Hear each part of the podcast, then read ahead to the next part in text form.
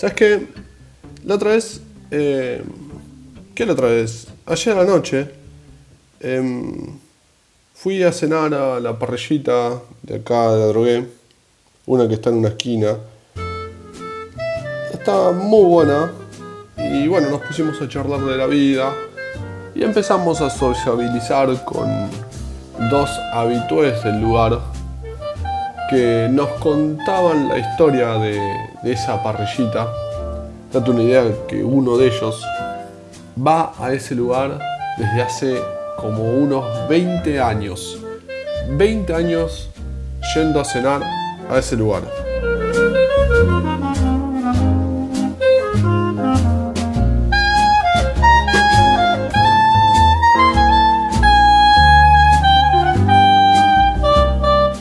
Entre tema y tema que fuimos charlando, había una constante. El analizar económicamente el funcionamiento de esa parrillita, eh, su rendimiento en, bueno, en cuánta plata genera. Y ellos afirman que esa parrilla es una, una mina de oro.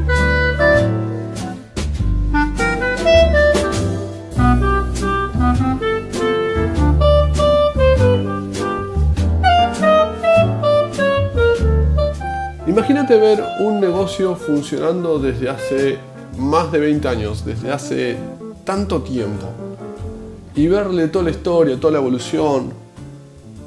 Te van describiendo, bueno, los bancos eran así y antes la mesa era esa, y por acá pasó tal mesero y tal mozo hizo esto y el parrillero hizo esto otro, y así, ¿no? Sustantivamente.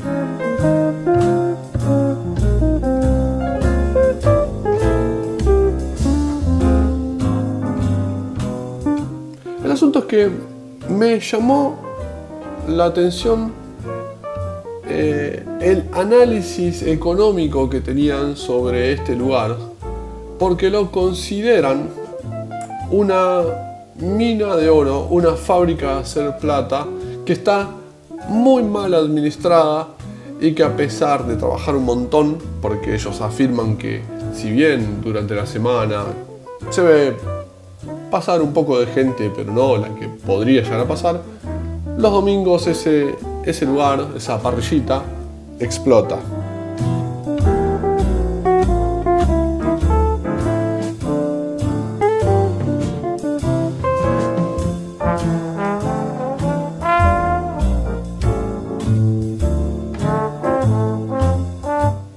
Ahora, ¿alguna vez te sentiste habitué de un mismo restaurante, de una misma parrilla o de algún lugar desde hace ya 20 años, 5 años, 3 años, lo que sea? Ir a un mismo lugar todo el tiempo y conocer los movimientos de ese lugar en detalle, la evolución de ese lugar, cómo va cambiando, cómo va evolucionando. Decime, ¿alguna vez te pasó algo por el estilo? Ahora voy a empezar a contarte algo que, que pasó al, al respecto de la observación de estas personas con respecto a esta mina de oro, con respecto a esta parrillita, algo que me llamó la atención, que me dejó pensando, ¿no? Eh, antes de eso vamos a escuchar este tema, un pedacito nada más, que vengo tarareando ya dos semanas.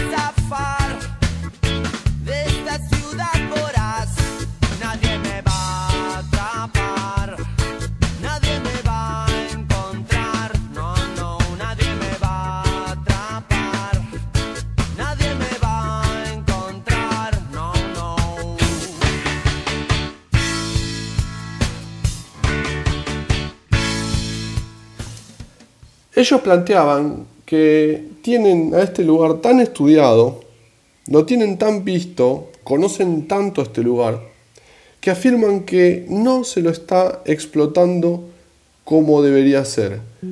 Y si estuviera en las manos de ellos, este lugar rendiría muchísimo más. Rendiría de una forma tremenda. Eh, cambiarían acá, cambiarían allá, eh, le harían retoques a esto, a esto otro, echarían a este otro y traerían a este otro y harían que esto suene, que esto varíe, que esto mejore, que esto cambie, que sea el restaurante La Parrillita.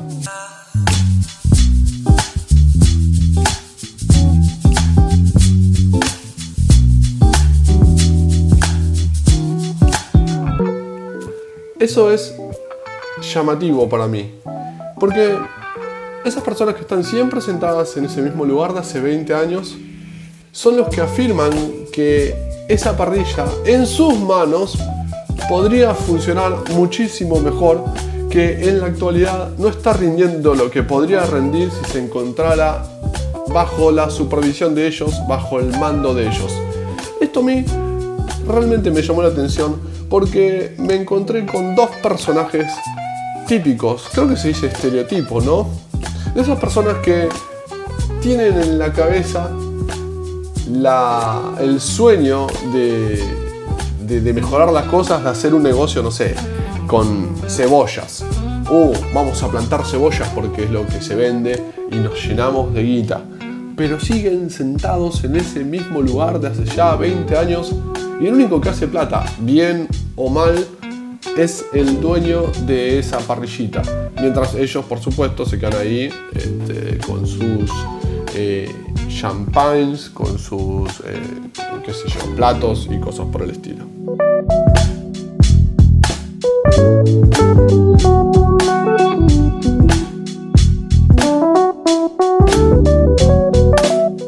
Por eso yo digo hechos, hechos. Lo que es necesario acá son los hechos, no las posibilidades. Eso es decir, si estuviera en mis manos esto funcionaría mucho mejor. Yo no sé si están así, porque mientras este se dedicó a mal administrar esa parrillita, vos te dedicaste a visitarla y a consumirla, a tomarte un champagne y nada más. Mm, obviamente no le dije eso, no le di respuesta alguna, más bien los escuché porque me pareció eh, divertida la forma en la que criticaban el movimiento de esta parrillita.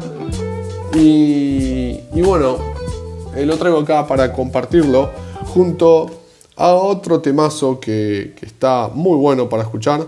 A ver si lo encuentro donde está este otro. Escuchen este que también, eh, también más o menos hace dos semanas que no paro de escucharlo. Escuchen este.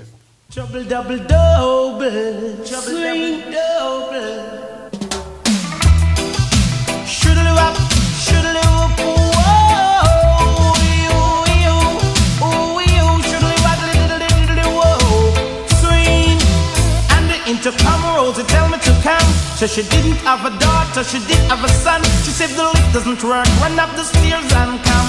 And if you don't come quick, you're not gonna know that son. So I grab a bunch of rose and I started to run. Here I come, whoa. Two months later, she said. Qué buen tema, loco. Este tema está bárbaro. En fin, este, ¿en qué estábamos? Ah, sí, eso del asunto de si yo lo administrara, lo podría administrar mucho mejor y por consecuencia podría generar un montonazo más de plata porque este lugar no está siendo aprovechado como podría ser. Y claro, lo digo desde este rinconcito hace ya 20 años tomándome este champán y comiendo este plato y haciendo el típico debate de barcito.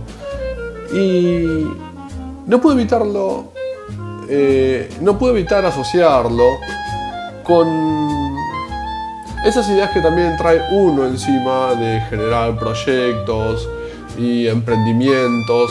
Y también empecé a sentir que a mí me pasa lo mismo. Antes de eso, por supuesto, vamos a escuchar otro tema y te voy a contar justamente en qué siento que me pasa lo mismo. Vamos con este tema, ¿dónde estaba? Ya escuchamos ese principio. Ah, continuemos con este otro, ya fue. Estaba por acá, ¿no? Ahí está.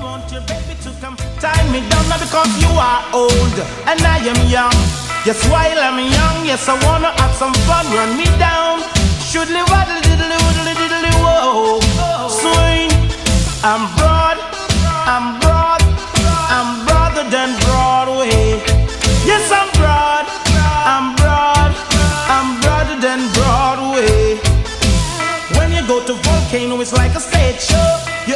that sing, DJ, and blow.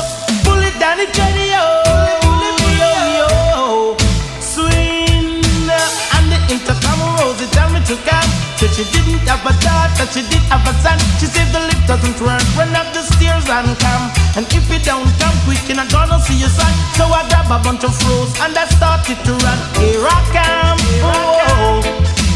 Two months later, she said, Come and get your son. Cause I don't want your baby to come down. Old and I am young. Just while I'm young, yes, I wanna have some fun. Run me down. Esta parte me encanta, escuchá. Extra size, extra size, extra size than size way. Extra broad, extra broad, extra broader than Broadway. And the intercom rose, Bueno, en fin, este, eso fue llamativo cuando descubrí que a mí de alguna forma también me pasa lo mismo porque estoy todo el tiempo visitando eh, páginas de YouTube, estoy viendo un montón de, gente que genera contenido en Instagram y es fascinante eh, verlos crecer.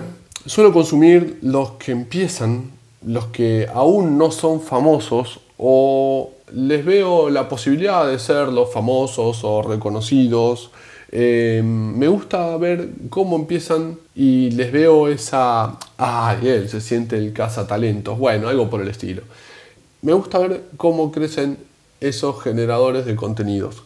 Y muchas veces llego y veo materiales que digo, oh, eso, eso también pude haber hecho yo. ¿Y lo hiciste? No. Estuve muy lejos de hacerlo. ¿Por qué? Por ser pretencioso. O sea, la pretensión en mí es tan alta, la pretensión, la pretenciencia, la pretenderencia. Eh, bueno, ustedes ya saben, cuando esperás que todo salga perfecto, la obsesión y qué sé yo, cosas por el estilo.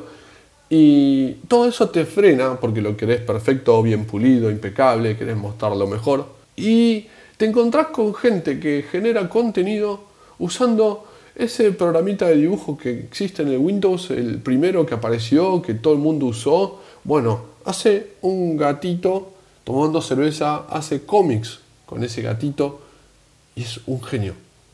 También hay otro, por ejemplo, en Instagram, eh, creo que también tiene YouTube y qué sé yo, pero es increíble cómo trabaja haciendo muñecos, pero no muñecos así, wow, justamente como yo digo, con alto nivel de detalle, sino más bien unos muñecos, eh, por ejemplo, de Carlos Menem, por decir algo.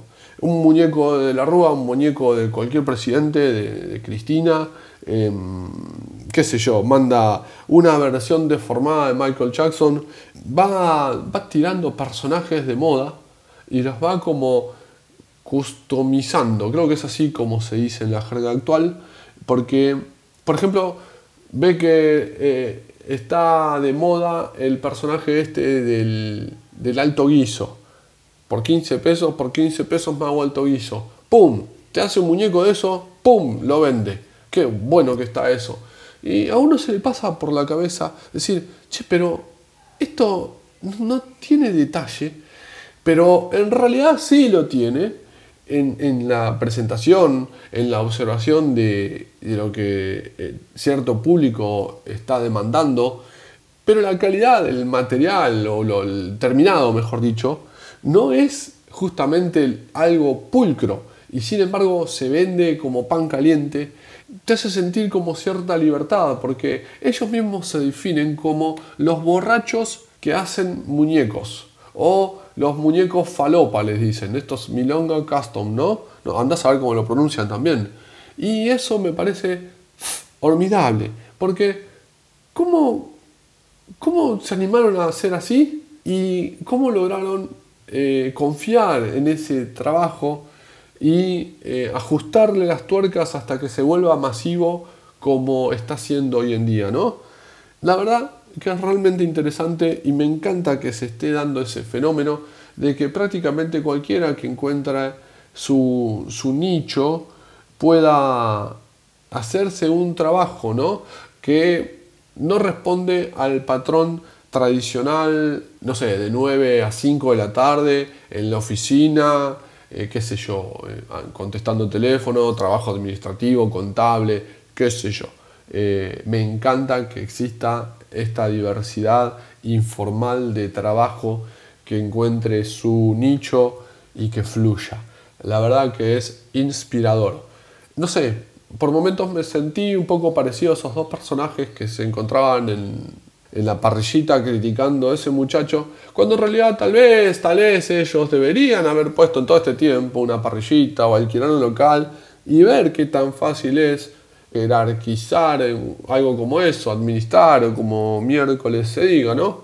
Así que bueno, ese es el tópico del día, eh, lo que quería compartir con ustedes y me despido con este otro tema que sonaba mientras estos personajes debatían acerca de todos los ajustes que deberían hacerse a esta parrillita para que genere muchísimo más ingresos, para que genere muchísima más plata de la que debería estar generando hoy en día. Lógico, en sus manos, en su administración. Así que bueno, para todos ustedes les dejo un abrazo grande y nos vemos en la próxima, la hora del cuelgue. Qué lindo tema este, escuchen este.